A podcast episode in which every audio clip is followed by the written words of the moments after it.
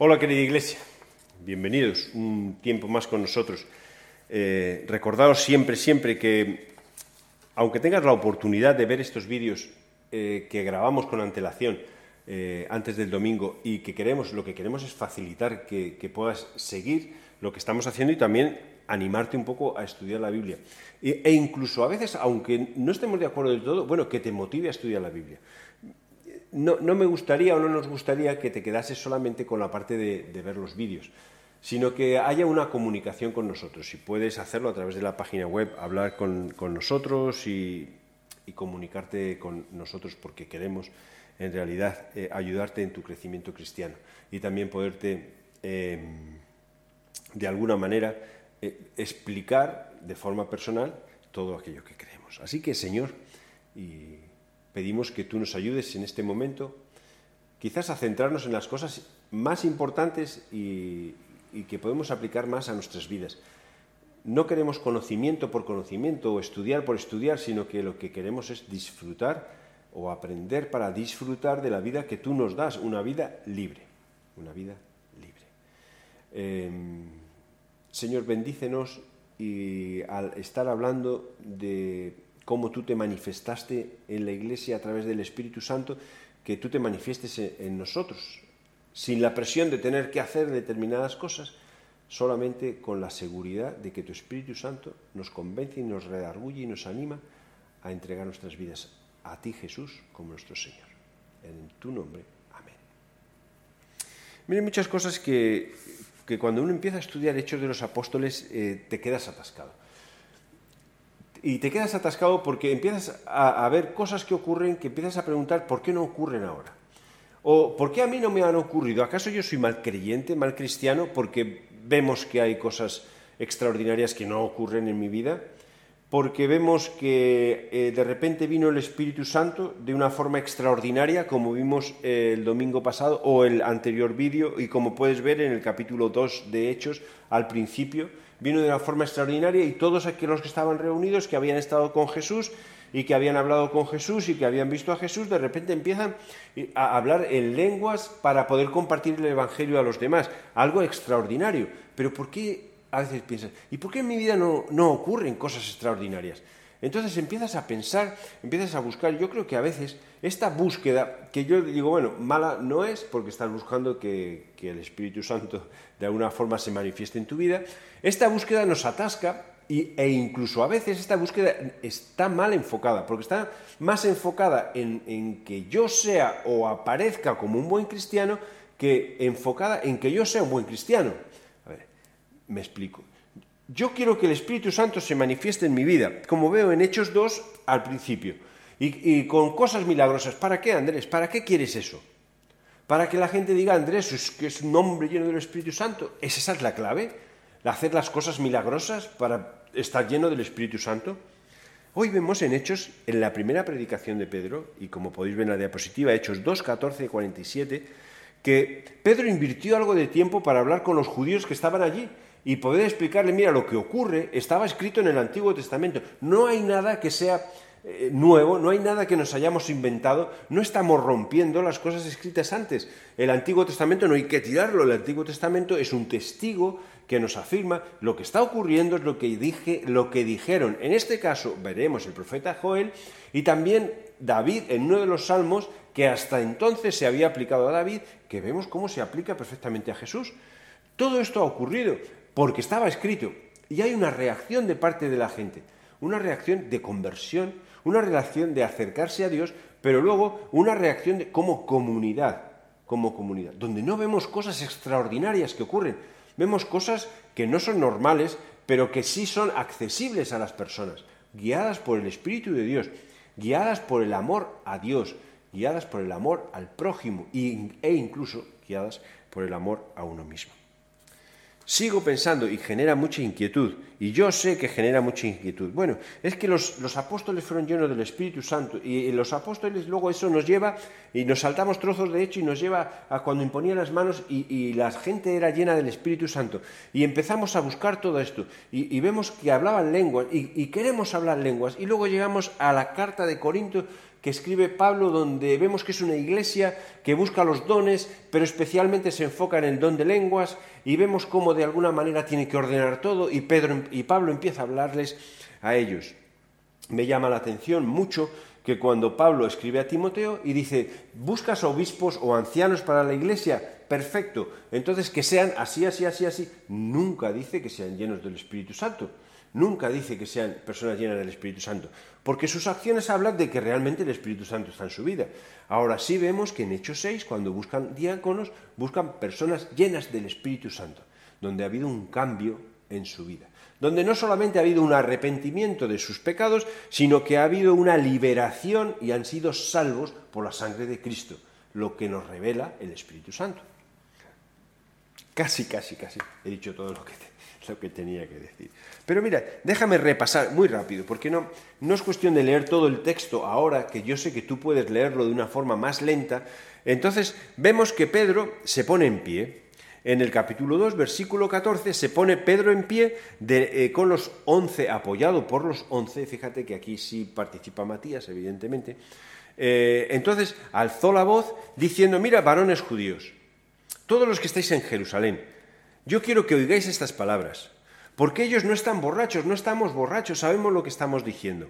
Y además quiero que sepáis que ya lo que ha ocurrido ya lo dijo alguien que para vosotros es respetable, que fue el profeta Joel, y cuando Joel lo dijo, dijo que iban a ocurrir cosas extraordinarias.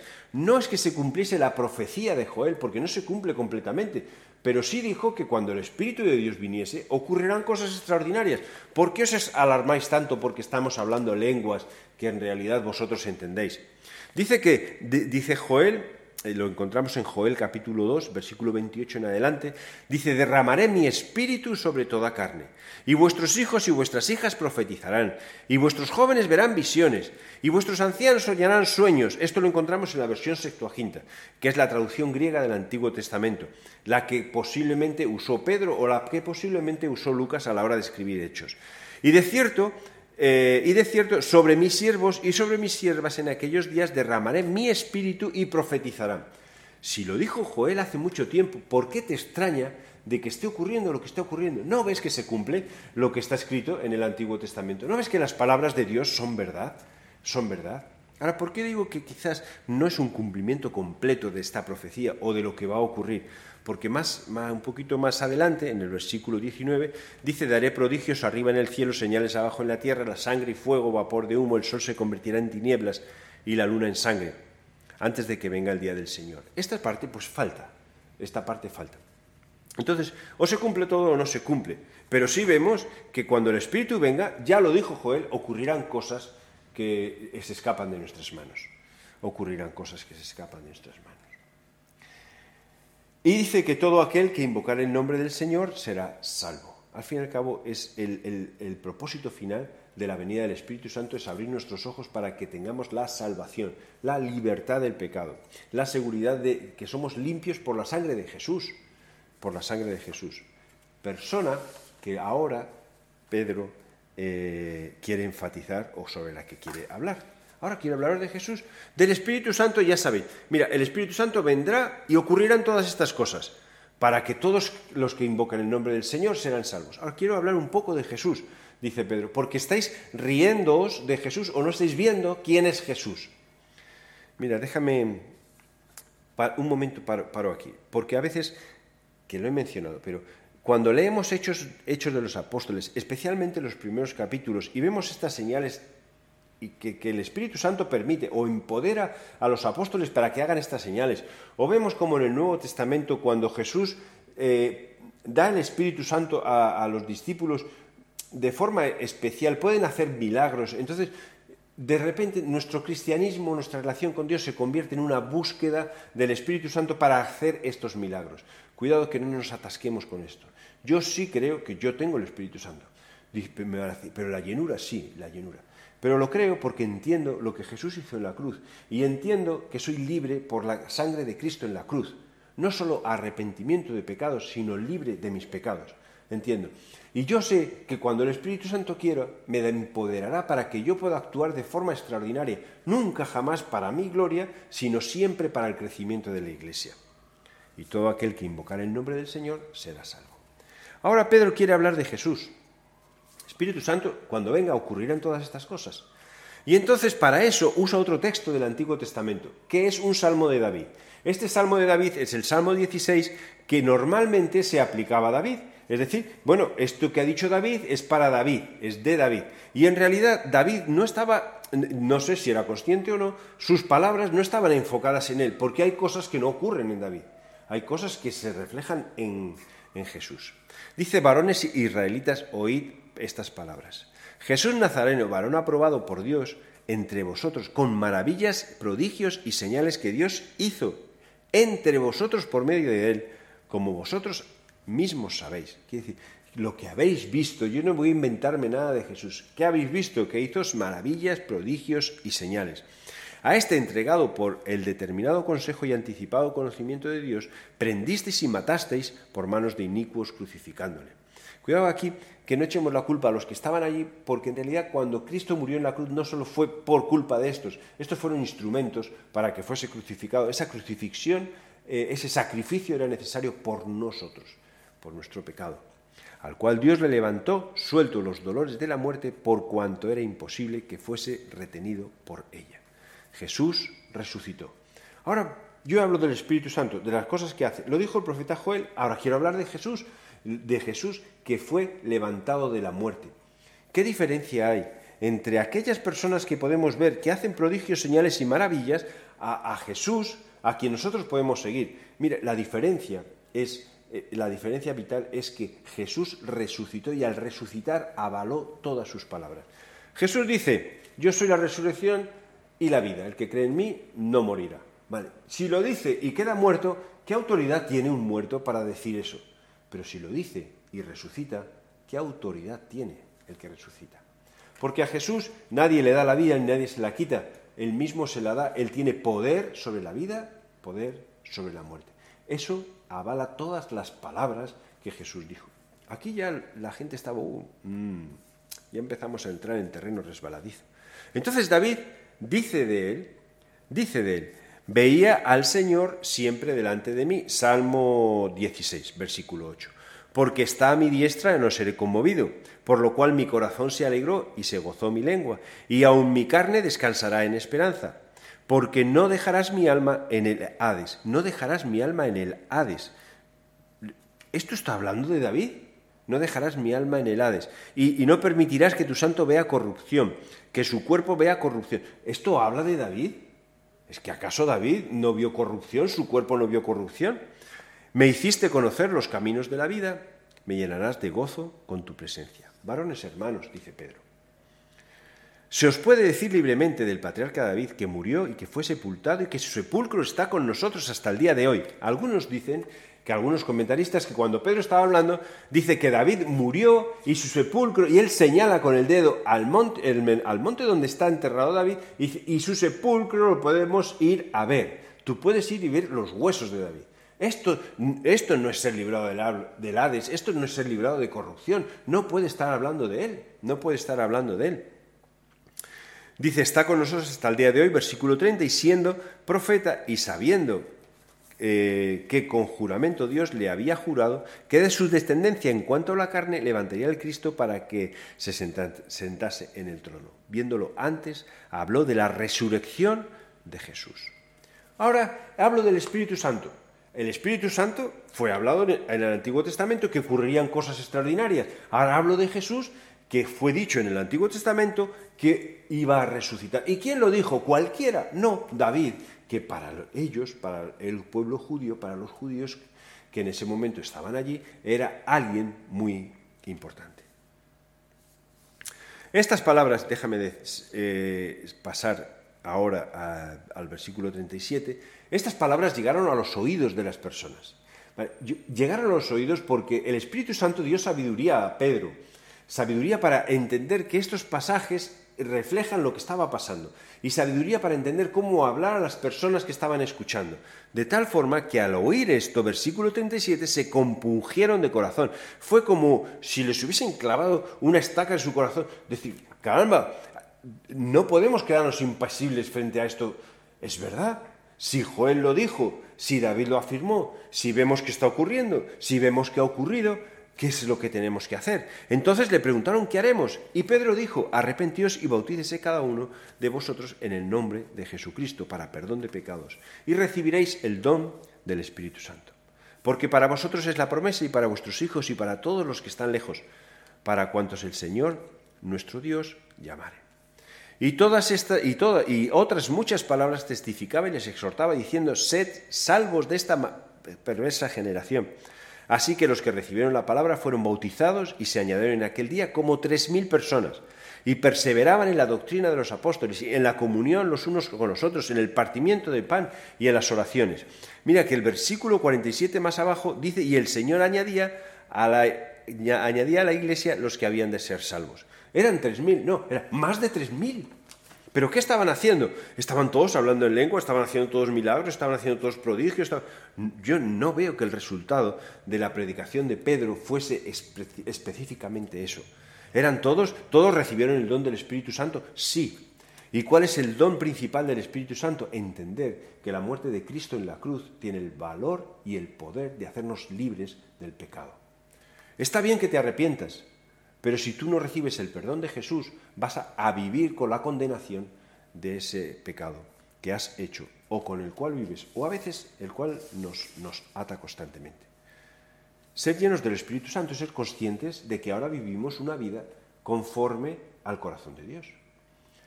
Una vida conforme al corazón de Dios, permitiendo que Él, en su poder y en su momento, pueda manifestarse o empoderarnos de forma puntual para que nosotros prediquemos y enseñemos a otros el Evangelio.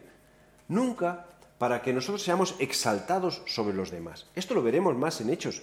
Incluso cuando hay sanidades de parte, de los apóstoles y la gente exalta a los apóstoles y ellos se rasgan las vestiduras. No, no, si es que no queremos que nosotros seamos exaltados. Es Dios, es Jesús, es el poder de Jesús quien hace todo esto, es el Espíritu Santo quien hace todo esto. No nosotros, no nosotros. Así que cuidado con las personas que hacen milagros, maravillas o cosas poderosas en el nombre de, Dios y al final el, exaltado es la persona. Si es esto, el enfoque es malo. Aunque sean palabras duras, el enfoque es malo. El, no, el enfoque nunca tiene que ser la persona. El enfoque tiene que ser siempre Jesús, el enfoque tiene que ser siempre el Espíritu Santo y el final la salvación la salvación de las personas, la nuestra, la liberación de nuestro pecado, de forma que nos permite vivir con gozo, con alegría, con una relación limpia con Dios, con libertad, con libertad. Así que eh, veo esto y, luego digo, bueno, ¿y qué más resultados veo de la predicación? Porque parece que la predicación siguió un poco más. Veo que 3.000 personas entendieron, veo que fueron bautizados. Aquí quiero puntualizar un poco. En la iglesia, eh, la primera iglesia, el bautismo era inmediato, es decir, creían y se bautizaban. Quizás en esto, como iglesia o historia de la iglesia o con el paso del tiempo, hemos perdido un poquito porque dejamos que el bautismo se prolongue, se prolongue, se prolongue o ponemos miles de excusas. Pero bueno, el bautismo es una señal de que entendemos que nuestra vida pasada está muerta, que nos hemos arrepentido y que nacemos de nuevo a través del poder de Jesús en la cruz. ¿Quién me revela esto? ¿Quién me enseña esto? El Espíritu Santo. Todo encajando perfectamente. Entonces a veces deberíamos de no, no prolongar tanto el bautismo, no prolongar tanto el bautismo, porque no es el bautismo lo que me da salvación, por supuesto que no, es, es Jesús solamente el único, eh, es por fe, solamente por fe, y el bautismo es una señal de que he entendido el mensaje de Jesús. También he entendido que el Espíritu Santo mora en mi propia vida. Así que los cristianos empezaron a vivir. Y aquí, generalmente en nuestras Biblias, dice eh, la vida de los primeros cristianos. entonces, claro, que viene el Espíritu Santo. Entendemos que Jesús... ¿Cómo te imaginas la vida del Espíritu Santo? Ay, perdón, de la iglesia pues a lo mejor te imaginas que, eh, se reunían y todos empezaban a hacer prodigios, señales, maravillas. Ahora este va a, hacer, va a hablar en lenguas, atención, todos, y ahora este va a sanar todo eso, y va a hacer muchas cosas. Va a hacer, va a hacer la iglesia hacía lo que el Espíritu Santo quería que hiciese. Pero yo miro lo que hacen, son cosas, entre comillas, muy normales, entre comillas porque no, las aplicamos en las iglesias. Y a veces estamos tan enfocados y tan perdidos o tan orientados hacia la manifestación de lenguas del Espíritu Santo que nuestros cultos o nuestras, nuestras reuniones se basan en, hablar lenguas, hablar lenguas, hablar lenguas, nadie entiende nada, hablar lenguas, hablar lenguas, como que alabamos a Dios, como que Dios me escucha, que Dios... Pero eso es lo que hizo la iglesia primera, la primera iglesia, cuando recibió el Espíritu Santo, voy a decir de una forma viva, cuando fueron llenos del Espíritu Santo. Lo que vemos aquí es que sobrevino temor sobre toda persona, a toda persona. Y muchas maravillas y señales eran hechas por los apóstoles. ¿Vale? ¿Quién hacía esto? Los apóstoles. Y todos los que habían creído estaban juntos. Y todos tenían todas las cosas en común. Y vendían sus propiedades y sus bienes. Y los repartían a todos según la necesidad de cada uno. Y perseverando unánimes cada día en el templo y partiendo el pan en las casas comían juntos con alegría y con sencillez de corazón. Mira esta alegría y sencillez de corazón que solo puede dar entender que Jesús ha perdonado y limpiado nuestros pecados, que nos ha dado una oportunidad, que tenemos una vida nueva. Entonces, eso, eso tiene que hacernos vivir de una forma distinta. Con los demás que ha ocurrido lo mismo. Alegría y sencillez de corazón, alabando a Dios y teniendo favor con todo el pueblo. Y el Señor añadía cada día a la iglesia los que habían de ser salvos. Es cierto que había maravillas, es cierto que había prodigios y señales hechas por los apóstoles, pero es cierto que todos estaban juntos, que tenían todas las cosas en común, que vendían sus propiedades para poder repartir a las personas que no tenían. ¿Quién movió a todo esto? Pues yo creo que lo movió el Espíritu Santo. Quizás este modelo eh, no se volvió a repetir, no vemos que se repite en ninguna iglesia, no vemos que cuando Pablo escribe a las, iglesias dice, bueno, vended todo y poner todo en común para hacer... No es algo que se repitiese. Quizás no es algo que se repitiese porque, voy a decir así con un poco de respeto, no funcionó 100%, y también porque vieron que había otra forma, que quizás la responsabilidad de manejar nuestros bienes es sobre cada uno de nosotros pero también sin olvidar el principio de que estamos para ayudarnos unos a otros, que si puedes ayudar a tu hermano, no solamente ores por él como encontramos en Santiago, viene uno con necesidad, venga, que el Señor te bendiga y está, y fuera, sino que seamos capaces de ayudar más de lo, de lo que nosotros podemos, de lo que nosotros podemos, podemos pensar. La iglesia creció la Iglesia entendió muchas cosas y la Iglesia no se quedó enfocada solamente o no se quedó enfocada en la acción milagrosa del Espíritu Santo, sino que empezó a vivir la vida cristiana. La vida cristiana con la plenitud del Espíritu Santo, por supuesto, pero dentro de esa vida cristiana yo veo que hay cosas que son importantes. Hablan de la resurrección de Jesús. Qué importante es la resurrección de Jesús es que tenemos que predicar la resurrección de Jesús, es que tenemos que creer la resurrección de Jesús. En el salmo que usa, el salmo 16, David no resucitó, quien resucitó es, Jesús. En 1 Corintios 15 encontramos que si, si Jesús no ha resucitado, todo lo que predicamos no vale para nada. Pues la iglesia primera enfatizaba su mensaje en la resurrección de Jesús. Vemos también la importancia del arrepentimiento como algo que se, se señala. Dice que se compungieron cuando en realidad entendieron todo esto, se compungieron. Situación que vemos que se repite en más partes de Hechos, hay un arrepentimiento por parte de las personas, un arrepentimiento genuino por parte de las personas. Hay un afán por conocer las escrituras, por conocer la doctrina de los apóstoles y, dice que en Hechos 17:11 hay una iglesia en Tesalónica donde ellos escudriñaban las escrituras para ver si lo que decían era verdad o no era verdad. Hay un entusiasmo por estudiar la Biblia, por estudiar la palabra de Dios, para que lo que nosotros prediquemos y enseñemos tenga coherencia, sea sensato, no sea inventado por los hombres. Hay comunión, tenían todas las cosas en común. ¿Sabes cuántas veces aparece en la Biblia unos con otros, tener paz unos con otros, ayúdense a levantarse unos a otros, ámense los unos a los otros? Aparece más de 50 veces. Porque la iglesia no es eh, la iglesia no es un lugar donde tú individualmente entras, te sientas en tu silla individual e, e individualmente sales. Es un lugar donde entras a ser parte de la comunión con las demás personas. Y quizás a veces cuando nosotros nos encerramos en nosotros mismos, en la iglesia, vamos a la iglesia y te quedas tú solo contigo mismo, estás perdiendo muchísimo. Lo que vas a ser es un mar de dudas e incluso como cristiano, muy difícil crecer. Es cierto, que a veces con el roce con otras personas surgen problemas. Bueno, pues, pues que surjan problemas. A lo mejor el que genera los problemas eres tú y no te das cuenta. La comunión es muy, muy importante. El cuidado mutuo es que repartían según la necesidad de cada uno. Esto para mí es muy importante, porque tenemos que aprender a ser, no, no, es eh, ser generosos, es a saber dar a las personas necesitadas. Dar con sabiduría, sí, y luego vemos que en la historia de la Iglesia que se generó este acto de dar, de ser hospitalario, hubo gente que abusó. Entonces, incluso vemos que se dice, cuidado, cuidado con estas personas que abusan de nosotros. Somos cristianos y somos generosos y, queremos ayudarnos unos a otros, pero ayudar con sabiduría. Incluso cuando dice ayudar a las viudas, a los huérfanos, ayudar con sabiduría. Incluso Pablo está diciendo, mira, hay viudas que no son viudas. Si una viuda es joven, pues que se case otra vez. Si una, persona tiene familia, pues que la cuide que no sea una carga para la iglesia, entendiendo carga, una excesiva carga para la iglesia. Pero tenemos que tener un cuidado mutuo, un cuidado mutuo. Alabar a Dios con alegría y sencillez. Y esta palabra es lisura, ¿cómo? es falta de fingimiento. Es decir, vamos a alabar a Dios sin fingir absolutamente nada. ¿Quién da todo esto? Para mí es el Espíritu Santo. Pero ¿quién te convence de todo esto? ¿Quién me dice, oye, pues esto es verdad? Es la resurrección de Jesús. Que Jesús ha resucitado que no estamos siguiendo a un milagrero, sino que estamos eh, siguiendo a alguien que venció a la muerte, que fue más fuerte que la muerte. Y tenían todo el pueblo en su favor. Este, esta parte me llama mucho la atención porque incluso en los requisitos de, un anciano dice que, que tenga buen testimonio con los de fuera.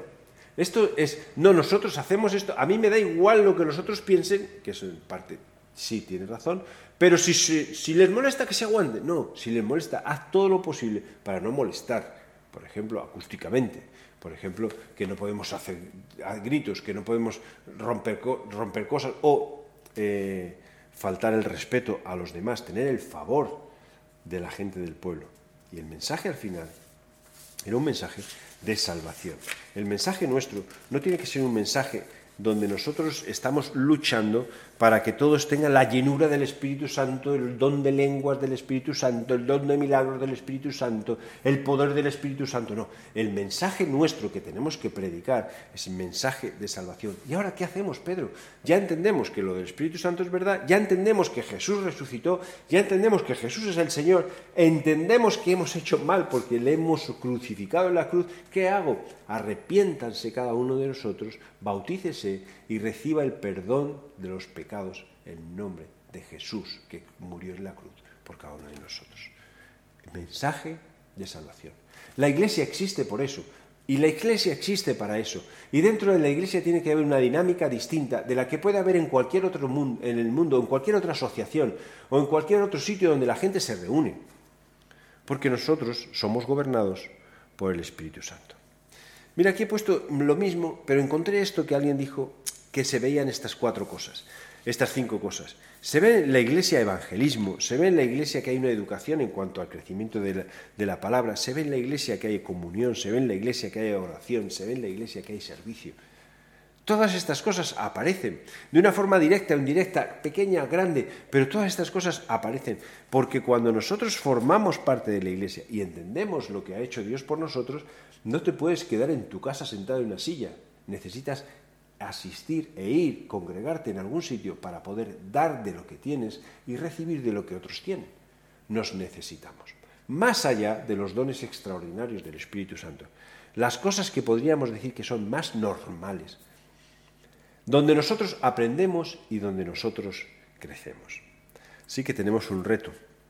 Mira, la predicación de Pedro fue a, mucha gente, pero lo que quiso Pedro es aclarar eh, lo que ha ocurrido no es un invento nuestro. Lo que nosotros predicamos no es un invento mío, porque a veces es locura incluso para mí. ¿Cómo puede ser todo esto verdad? ¿Cómo puede ser? Pues es verdad, porque está escrito hace mucho tiempo. Y hace mucho tiempo que se habló que vendría el Espíritu Santo. Y hace mucho tiempo que se habló que el Espíritu Santo cuando venga, la gente que esté lo notará. Y hace mucho tiempo que se habló de Jesús. Y hace mucho tiempo que se habló de que Jesús resucitaría. Y que de la descendencia de David nacería el Mesías, el Mesías prometido, el que nos va a libertar. Y eso va para todos, para todo tipo de personas, para la sociedad actual y para nuestra iglesia. Así que, querida iglesia, amigos, hermanos, compañeros, eh, asistentes, eh, oidores, lo que sea, Si tú estás leyendo Hechos de los Apóstoles y ves que, la iglesia surge en Hechos de los Apóstoles, cuidado no te atasques en, en, estudiar el Espíritu Santo y todo el poder que da, porque eso nos atrae mucho, todas las maravillas que hace, porque eso nos atrae mucho, sino mira cómo la iglesia empieza a crecer y empieza a poner en práctica el mensaje y el efecto del mensaje que Jesús dio en la cruz y con su resurrección. Eso unió a las personas, eso hizo que predicasen el Evangelio y eso hizo que tres mil personas se acercasen a la iglesia. Y tres mil solo, no, porque el Señor añadía cada día los que tenían que ser salvos. Quizás la pregunta que, tengo, mire, ¿tú estás lleno del Espíritu Santo? Esta sería la pregunta. Entonces, pues, pues la verdad, Andrés, que no lo sé. vale, mira, la pregunta más importante es, ¿tú estás seguro de tu salvación? ¿Estás seguro de tu salvación? Porque lo demás vendrá cuando Dios quiera y las cosas vendrán cuando Dios quiera. ¿Tú estás seguro de tu salvación? ¿Tú has entregado, tú, te has arrepentido, perdón, voy a empezar así, ¿te has arrepentido de tus pecados? Sí. ¿Estás todo el día arrepintiéndote de tus pecados? Porque si es así, es que no has entendido lo que Cristo hizo en la cruz. Y si no tiene valor lo que Cristo hizo en la cruz, es que no has entendido que Cristo resucitó. Entonces te puede dar vida y te puede dar perdón y puede cambiar tu vida. ¿Es tu vida una vida distinta a la que era antes? ¿Tú estás seguro de que tienes un lugar en el cielo? ¿De que Jesús cuando ascendió está preparando un sitio para ti? ¿Tú sabes que vas a ir al cielo o eres de los que piensas que vas a ir al cielo y tienes que pedir permiso y te van a pedir una lista de obras? Mira, tu lista de obras no vale para nada, porque la obra principal que te permite entrar en el cielo es la muerte de Jesús en la cruz. Así que la pregunta, en vez de decir, mire, yo estoy lleno del Espíritu Santo y tengo los dones del Espíritu Santo, déjame decirte, más importante que eso, ¿estás seguro de que eres una persona salva? ¿Que tienes un lugar en el cielo? ¿De que tienes una relación estrecha con Jesús? ¿De que Dios mora en tu vida? ¿De que el Espíritu Santo, por lógica, mora en tu vida? de que Jesús está contigo porque estará con nosotros hasta el fin de los días. Si no es así, yo quiero animarte otra vez a que hagas la oración de fe. Y que en cierto modo repitas conmigo, y si no quieres repetir, que luego a tu estilo lo hagas, y que te entregues tu vida a, Jesús. Ese es el principio de todo. Lo importante, es verdad que hacía muchas cosas, que habían ocurrido muchas cosas, pero es que Jesús vino para que nosotros seamos parte de su pueblo para que tengamos lugar en el cielo, para que podamos vivir con libertad. Así que repite si quieres conmigo, o solo escúchame y luego piensa y haz, lo que Dios ponga en tu corazón. Señor, de forma personal me arrepiento de mis pecados. Reconozco que soy una persona pecadora que necesita de ti. Reconozco que tu muerte en la cruz fue por culpa, mía, por causa mía, pero también para beneficio mío. Y quiero aceptar ese beneficio. Señor, abro mi corazón para que tú entres a morar en mi vida. Quiero ser un templo limpio, santo y perfecto que solamente tú puedes hacer conmigo, pero quiero serlo y quiero disfrutarlo. Quiero disfrutar de tu presencia, de la presencia del Espíritu en mi vida. Que el Espíritu haga conmigo lo que quiera, que yo sea sensible a las voces del Espíritu Santo, que sea una persona obediente a ti. Gracias Señor por limpiar mis pecados. Gracias Señor por hacer de mí una criatura nueva. Gracias Señor por poder disfrutar de un Dios como tú, cercano, de una relación, de una amistad cercana contigo. Gracias por ser un Dios bueno. Gracias por enviar tu Espíritu Santo. Gracias por las personas que tú utilizaste. Gracias por los apóstoles. Gracias por las personas que nos enseñan hoy en día a caminar junto a ti. Señor, acepto tu perdón, entrego mi vida a ti, te nombro el Señor de mi vida, en el nombre de Jesús. ¿Estás seguro de que eres salvo? Que Dios te bendiga y no dejes de darle vueltas a la pregunta hasta que tengas una respuesta clara. Dios se manifestará de la manera que Él quiera en tu vida y para beneficio de los demás.